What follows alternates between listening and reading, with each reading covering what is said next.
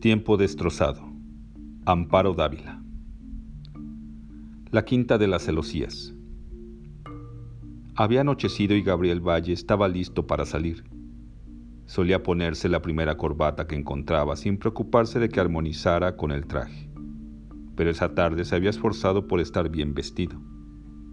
Se miró al espejo para hacerse el nudo de la corbata.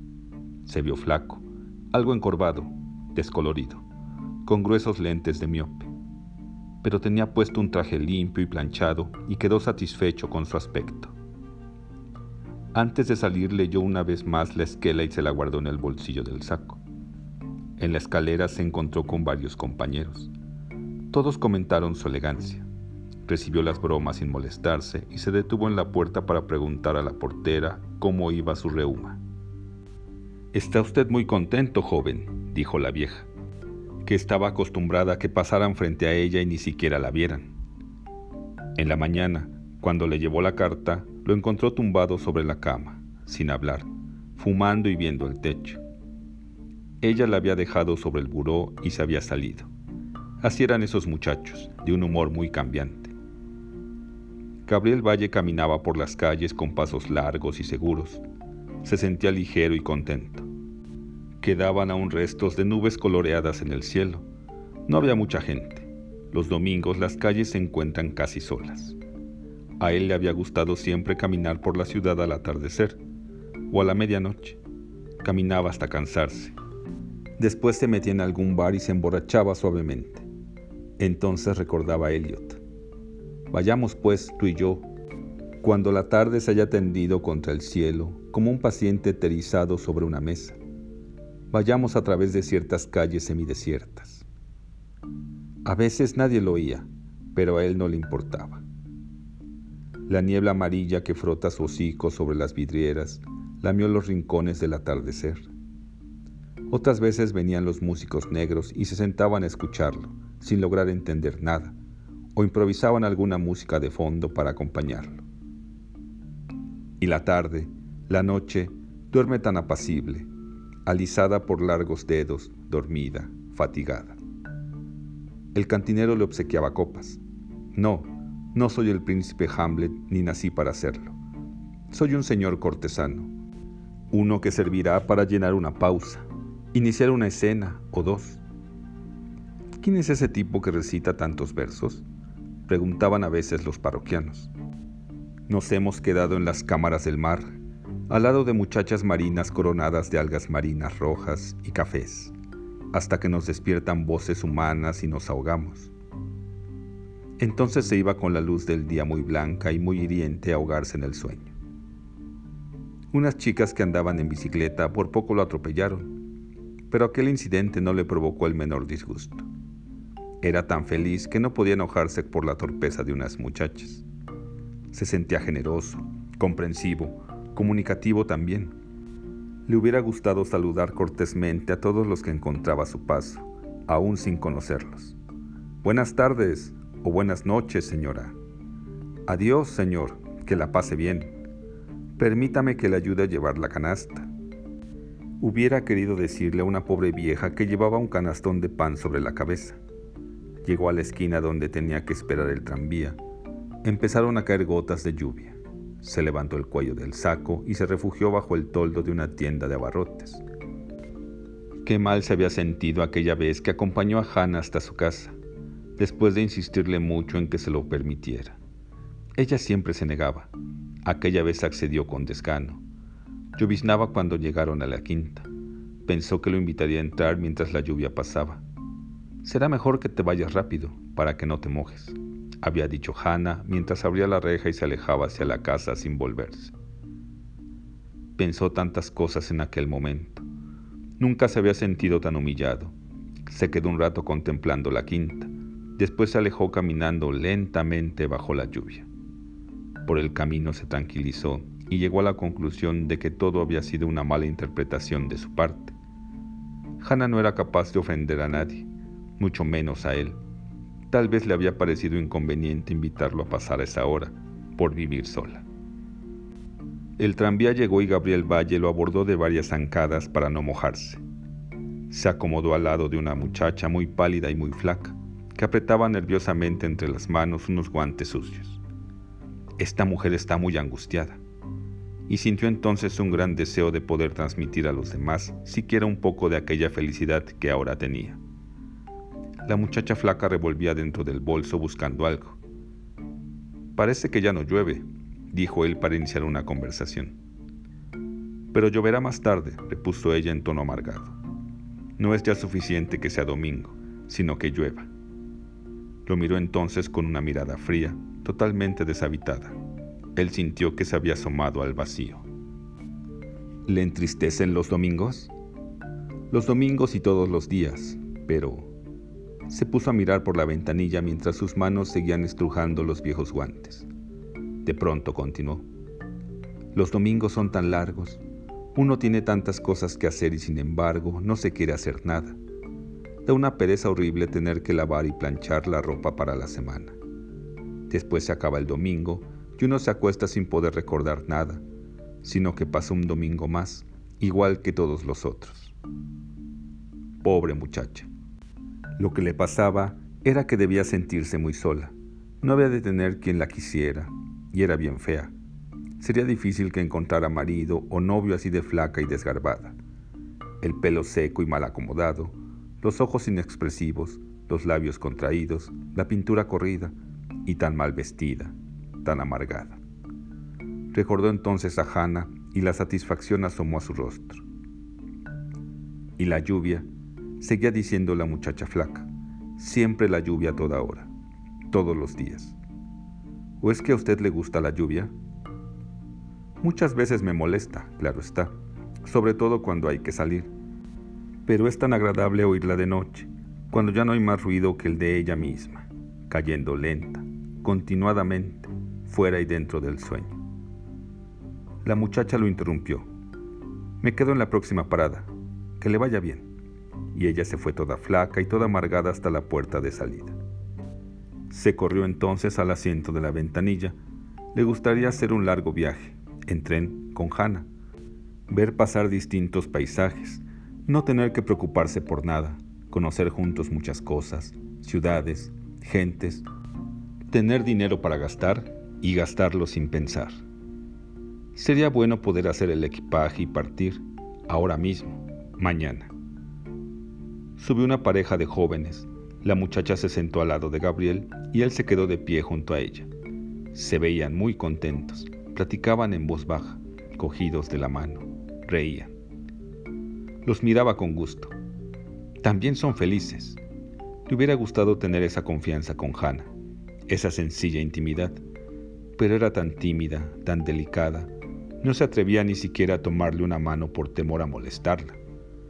Cuánto trabajo le había costado comenzar a salir con ella. Siempre me ha parecido una muchacha osca, huraña y hasta agresiva. Tal vez se siente muy superior a todos nosotros, le dijo un día Miguel.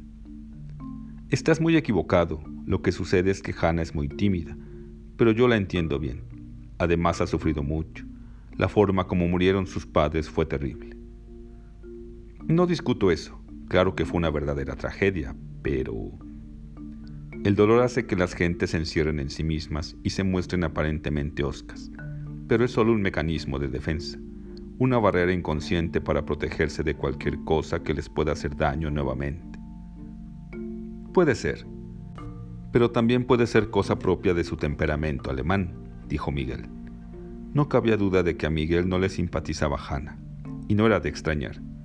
Miguel tenía cierta torpeza interior que no le permitía penetrar en los demás él entendería de fútbol, de rock and roll, de tonterías. Qué superficial era. Y siempre huele a formol y a balsoformo. Gabriel se había ido sin contestarle. Qué estúpido podía ser cuando se lo proponía. Si bien era cierto que al principio a él también le resultaba muy desagradable aquel olor que despedía Hannah, parecía que estaba impregnada totalmente de él, y así tenía que ser, pues manejaba todos los días aquellas sustancias. Pronto se había acostumbrado y no le molestaba más. Cuando se casara no le permitiría que siguiera en el anfiteatro. Y vaya que le iba a costar mucho disuadirla, porque tomaba demasiado en serio aquel trabajo. Le parecía sumamente interesante y estaba convencida de que llegaría a ser una magnífica embalsamadora. había estudiado los procedimientos de que se valían los egipcios para conservar sus muertos. Conocía muchos métodos diversos y tenía fórmulas propias que estaba perfeccionando y que pensaba poner en práctica muy pronto. Además estaba escribiendo un libro. Esto le había dicho aquella tarde en que él se había arriesgado a tocar el tema. Sí que iba a resultar difícil. El doctor Hoffman también protestaría. Él la había llevado a trabajar al hospital y era su colaboradora. Y qué mal genio tenía el viejo. Cuando algo le salía mal, se restregaba las manos, escupía, se rascaba el mentón, mascaba algo imaginario. Pero qué extraordinario cirujano era. Aquella trepanación parital que Gabriel se dio cuenta de que ya era su parada y apresuradamente se levantó. Había dejado de llover. Olía a tierra húmeda y a hierba mojada. Estaba fresco pero no hacía frío. Resultaba agradable caminar por aquella larga avenida de cipreses que conducía a la quinta. Miró el reloj. Faltaban 20 minutos para las ocho. Llegaría a tiempo. La esquela decía que lo esperaba a las ocho. Se debía de vivir muy tranquilo por allí, sin ningún ruido, con tanto aire puro, pero estaba muy retirado y muy solo. No le gustaba que Hannah hiciera ese recorrido por las noches. Resultaba peligroso para cualquiera. Había pocas casas y poca gente. Si uno gritaba, ni quien lo oyera. En los periódicos siempre aparecían noticias de asaltos y de... No le haría ningún reproche a Hannah por aquel silencio. Pobrecita. También ella debía haber sufrido. Más de un mes había pasado sin tener noticias. Le parecía inexplicable aquella actitud de Hannah. Recordó aquellas noches que fue hasta la quinta tratando inútilmente de verla o aquellas largas esperas en la puerta del anfiteatro. Sus dedos palparon el sobre y sintió un gran alivio. Con esto había terminado la angustia. Lo mejor sería casarse pronto. Una ceremonia sencilla, sin invitados. Les avisaría a sus padres cuando ya estuvieran casados. Así no podrían oponerse. Los conocía bien. Su madre era capaz de enfermar, de ponerse grave, tal vez hasta de morirse. ¿Pensaría Hannah que vivirían en la quinta? No sabría qué decidir. No se atrevería a llevarla a la pensión. Un cuarto solamente, una cama estrecha y dura, el baño compartido con veinte estudiantes, y la comida tan mala que se quedaría siempre sin comer. Tendría que hacer a un lado su orgullo y venirse a la quinta. Por lo menos podría estudiar tranquilo, sin ruido de tranvías, sin gente molesta, solo él con Hannah. Cuando llegó, la quinta se hallaba como de costumbre a oscuras. Las celosías no permitían que la luz del interior se filtrara. La reja estaba sin candado. Gabriel llegó a través del jardín hasta la puerta de la casa y tocó el timbre. Oyó el sonido de una campanilla. Volvió a tocar. Por fin abrieron.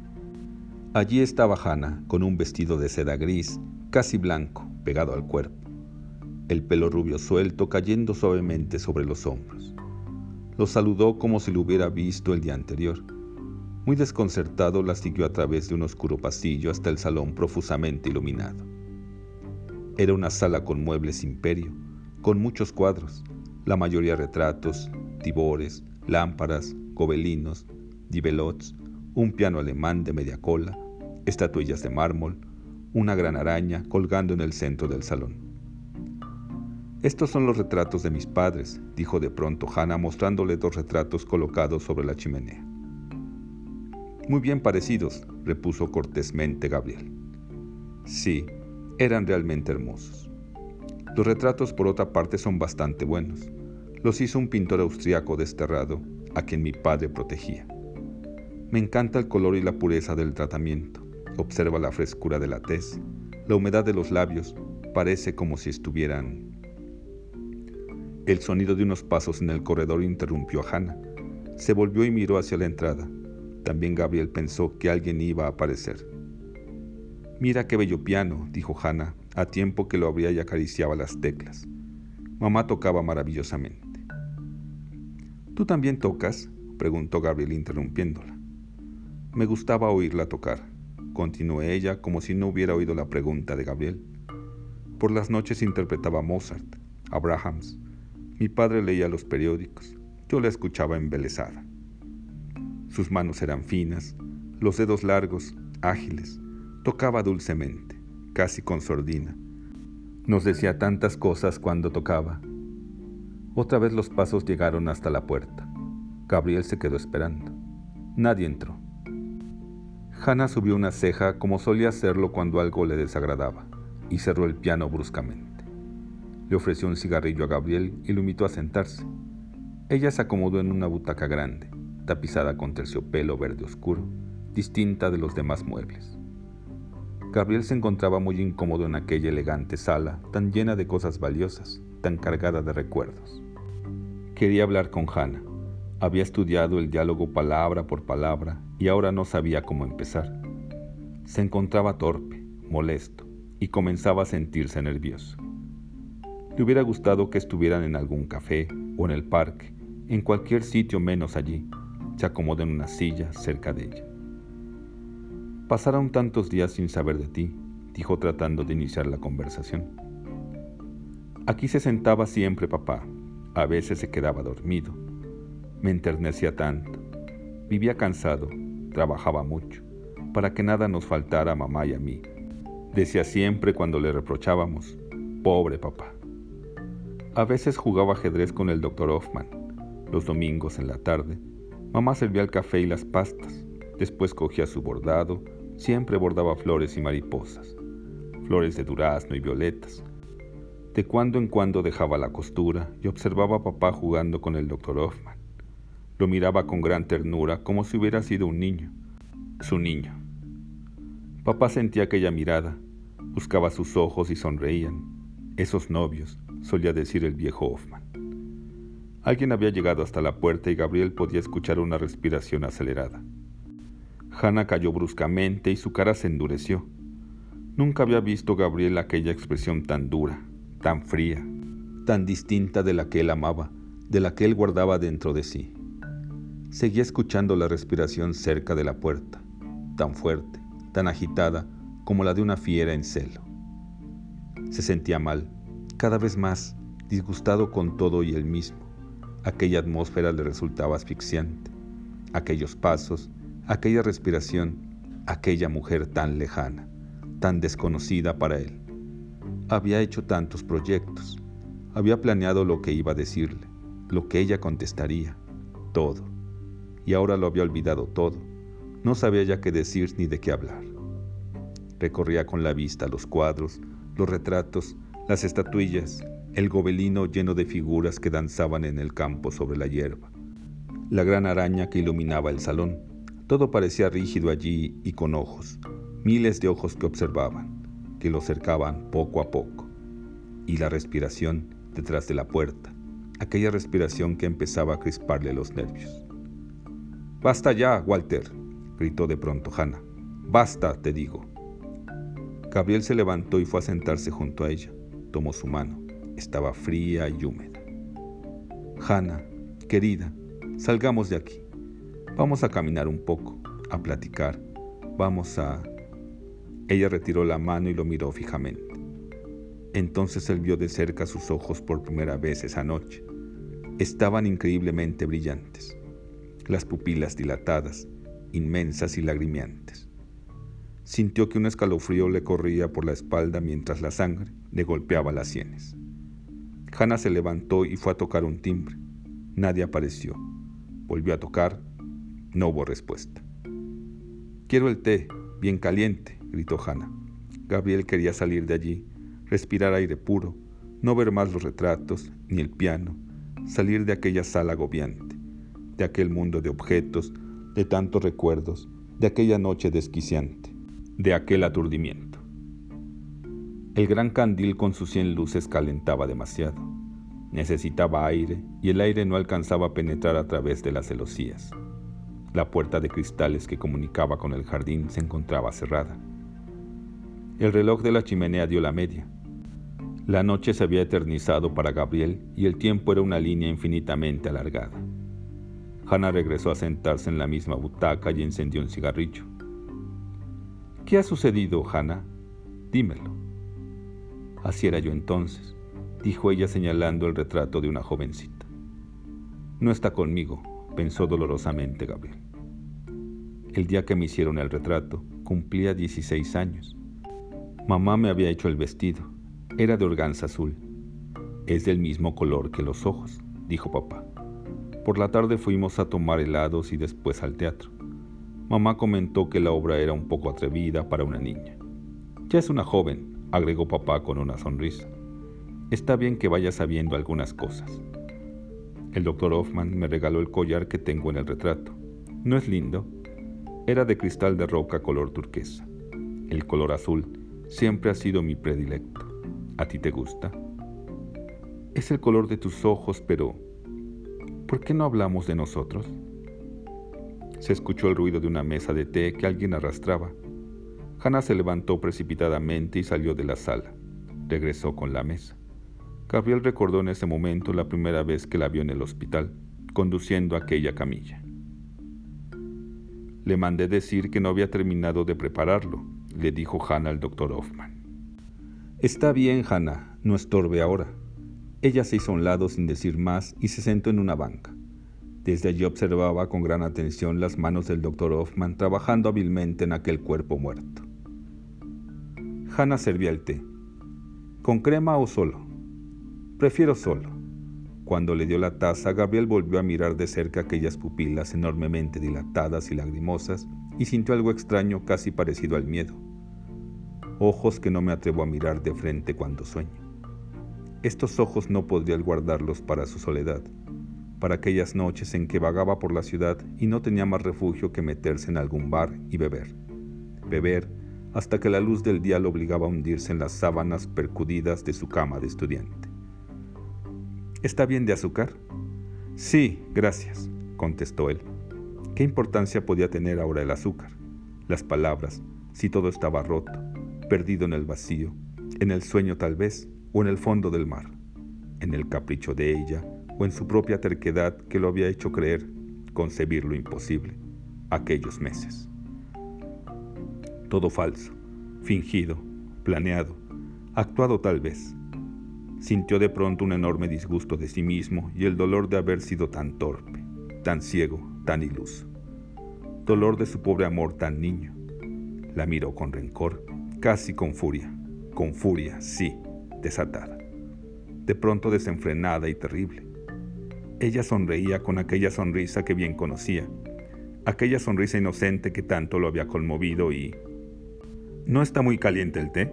preguntó Hannah. No le contestó. La seguía mirando sonreír, las pupilas dilatadas, los dientes blancos, agudos. Detrás de ella los retratos también lo miraban sonrientes. Los pasos llegaron nuevamente hasta la puerta. Te dije que no molestaras, que no molestaras. Gabriel advirtió que su frente y sus manos estaban empapadas en sudor, y comenzó a sentir el cuerpo pesado y un extraño hormigueo que poco a poco lo iba invadiendo. Estaba completamente mareado y temía, de un momento a otro, caer de pronto en un pozo hondo. Se aflojó la corbata, se enjugó el sudor. Necesitaba aire, respirar. Caminó hasta una ventana. Había olvidado las celosías. Aquí todo es recuerdo, hasta el aire. Se tumbó de nuevo en la silla, pesadamente. Encendió un cigarrillo y miró a Hannah como se mira una cosa que no dice nada. Tú querías conocer mi casa, mi vida estás aquí. El rostro sonriente de Hannah se iba y regresaba, se borraba, aparecía, los dientes blancos que descubrían los labios al sonreír. Las pupilas dilatadas se perdía. Regresaba otra vez, ahora riendo, riendo cada vez más fuerte, sin parar. Él se pasó la mano por los ojos, se restregó los ojos, todo le daba vueltas. Aquel extraño gusto en el té, todo giraba en torno de él los retratos, el gobelino, las estatuillas, los bibelots. Hannah se iba y volvía riéndose.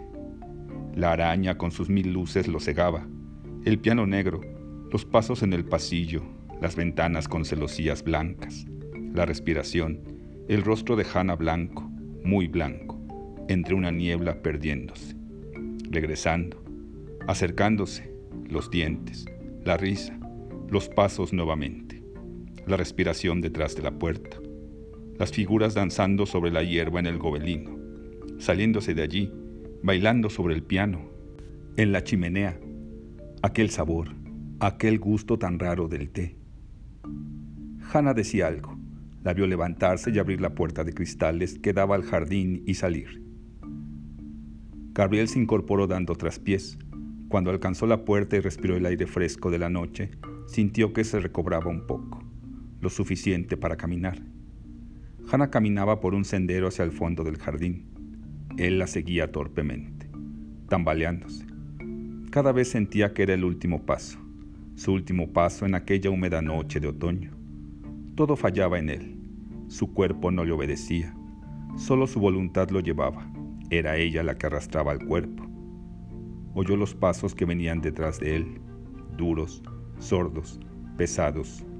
No intentó ni siquiera darse la vuelta. Era inútil ya. No podría hacer nada. Todo estaba perdido. Ya no había esperanza ni deseo de buscarla. Quería apresurar el final y caer en el olvido como una piedra en un pozo.